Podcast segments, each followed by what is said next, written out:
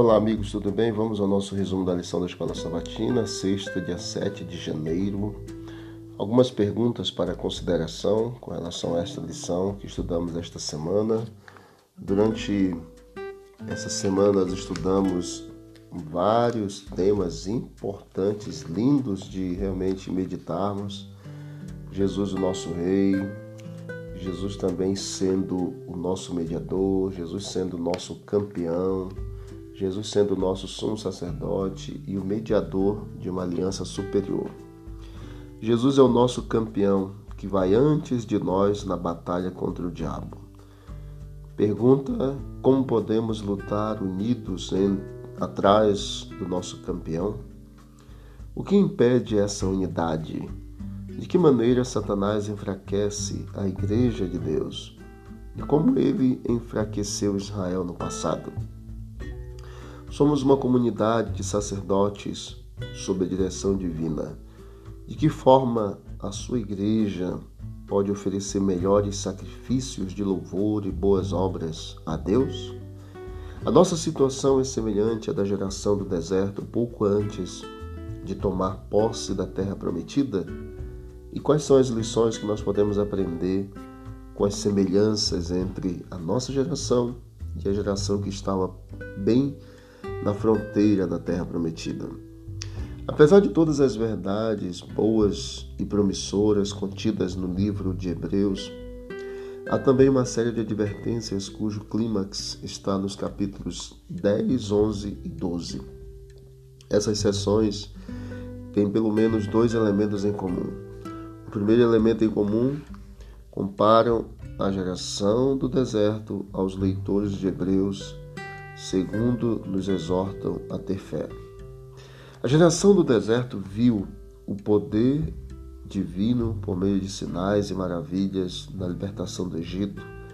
Também ouviu Deus falar no monte Sinai os dez mandamentos. Viu a coluna de fogo à noite, a nuvem protetora durante o dia Comeu maná, o pão que descia do céu. Também bebeu água que brotava das rochas, onde quer que acampasse. Porém, quando chegou à fronteira da terra prometida, eles não confiaram em Deus. Ela carecia, essa geração, de fé, que é a essência do que Deus requer. Sem fé, diz Hebreus 11:6, é impossível agradar a Deus. Segundo o apóstolo Paulo, como a geração do deserto, estamos na fronteira da terra prometida também. No entanto, os nossos privilégios e responsabilidades são maiores. Não ouvimos Deus falar no Sinai, mas vimos nas Escrituras uma maior revelação divina no Monte Sinai.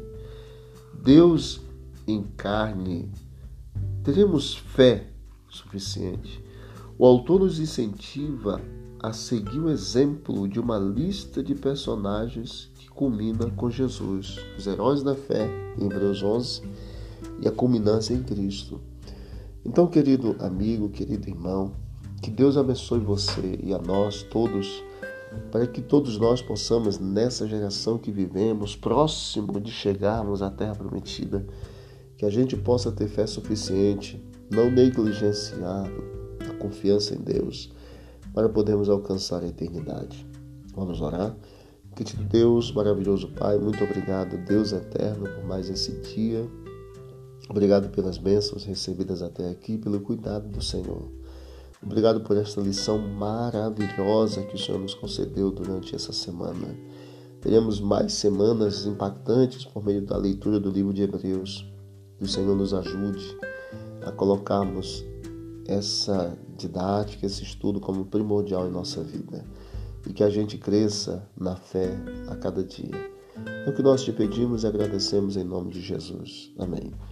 Que Deus abençoe e não esqueça, caso você queira buscar mais conhecimento, mais conteúdo para o teu crescimento espiritual, visite o canal Bíblia em Ação nas plataformas digitais e você vai encontrar mais conteúdo para o teu crescimento.